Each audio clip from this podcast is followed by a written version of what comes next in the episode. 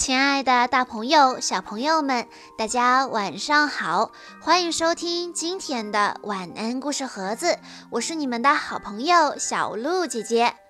今天我要给大家讲的故事叫做《快点儿妈妈，等会儿爸爸》。菲菲看起来和其他的猫宝宝没什么两样。但它的动作却非常慢，要多慢有多慢，慢的都吓人。这可是妈妈说的。菲菲的妈妈每天都有做不完的事情，她忙里忙外，从来就没有停下来的时候。时间对她来说太短暂了。妈妈每天都这样催促。菲菲，快点儿！于是菲菲就叫他快点儿妈妈。当然了，他只敢偷偷的这么叫。菲菲的爸爸总是很晚才回家，很多时候还没有等他道晚安，菲菲就已经进入梦乡了。对爸爸来说，工作非常重要。爸爸。你说，菲菲刚开口，爸爸就打断他：“等会儿再说，等会儿。”于是菲菲就叫他“等会儿爸爸”。当然，他也只敢偷偷的这么叫。快点，妈妈和等会儿爸爸很爱他们的宝宝。每个星期天，他们都会花时间和自己的小宝贝一起玩。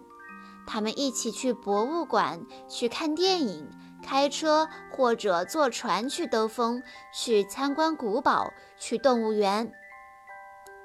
快点儿，菲菲！快点儿，妈妈总是这样催他，而菲菲就是喜欢慢慢的走。可是，每当他想歇一会儿的时候，等会儿再歇，我的宝贝。等会儿爸爸就会轻声的这样说。菲菲脑袋里的一切就像旋转木马一样，不停地转啊转。是呀，星期天就像是一阵旋风，嗖的一下就过去了。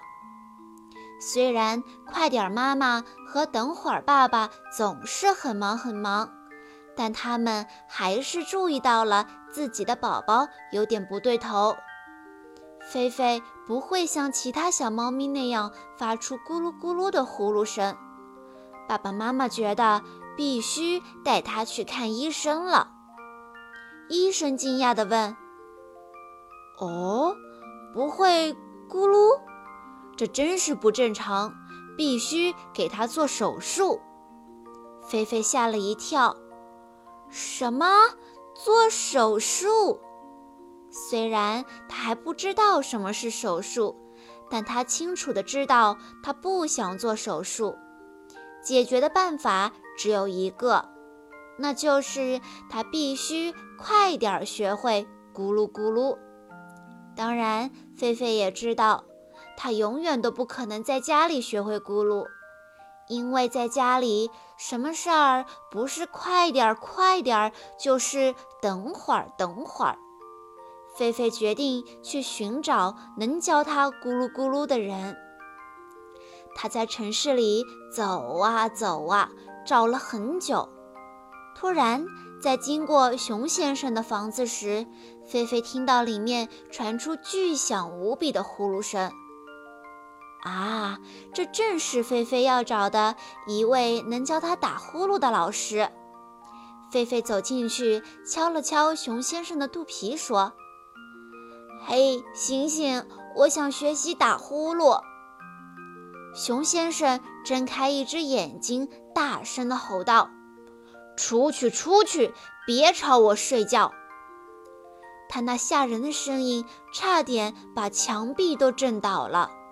菲菲拔腿就跑，在一个这么不友好的家伙那里，怎么可能学会打呼噜呢？这时，从前面不远的地方又传来一阵阵时高时低的咕噜声。真像是一场打呼噜的音乐会。菲菲一心想要学会打呼噜，循着声音钻进了一个车库。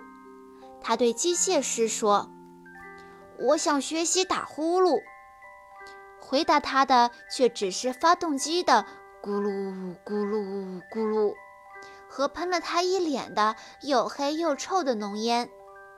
菲菲一点儿都没有灰心，他接着向前走。他先后听到了风扇的呼呼声、汽锤的哐当声、飞机的呜呜声、割草机的嗡嗡声，他还听到了青蛙呱呱的叫声和喷泉哗啦哗啦的流水声。可是谁也没有教会他该怎么打呼噜。最后，他只好失望地回家了。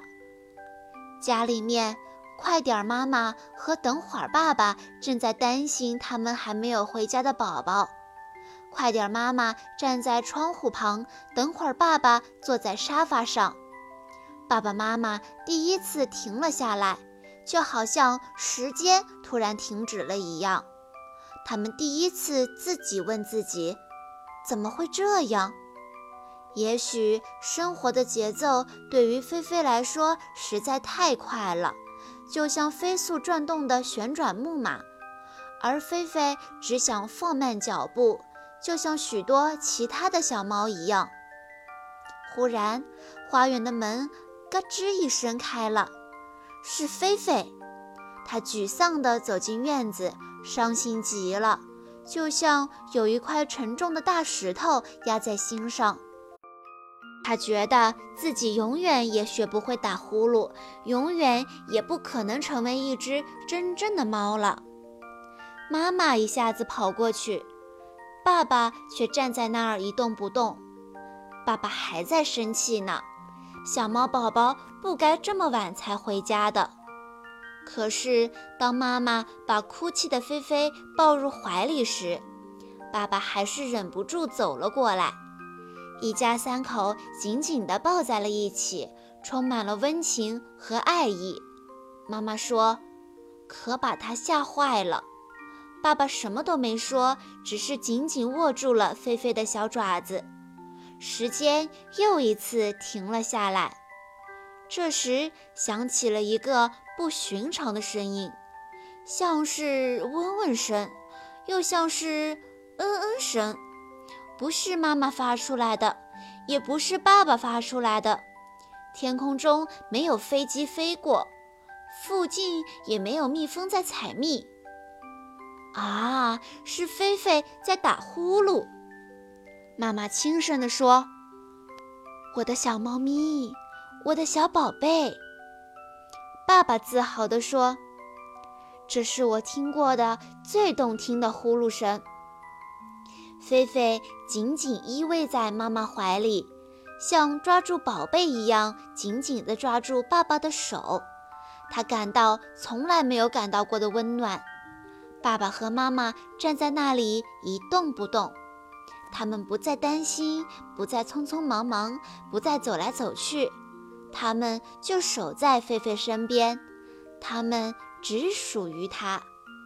菲菲的呼噜声越来越响，他睡着了。这个故事是送给爸爸妈妈的。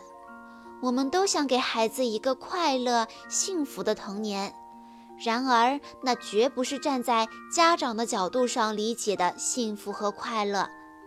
这个故事告诉我们，其实孩子需要的很简单。只要我们温暖的、静静的守护在他们身边，听他们说，陪着他们一起做就可以了。希望每一个家长都可以成为孩子心目中最称职的爸爸妈妈。好啦，今天的故事到这里就结束了。感谢大家的收听，更多好听的故事，欢迎大家关注微信公众账号“晚安故事盒子”。我们明天再见喽！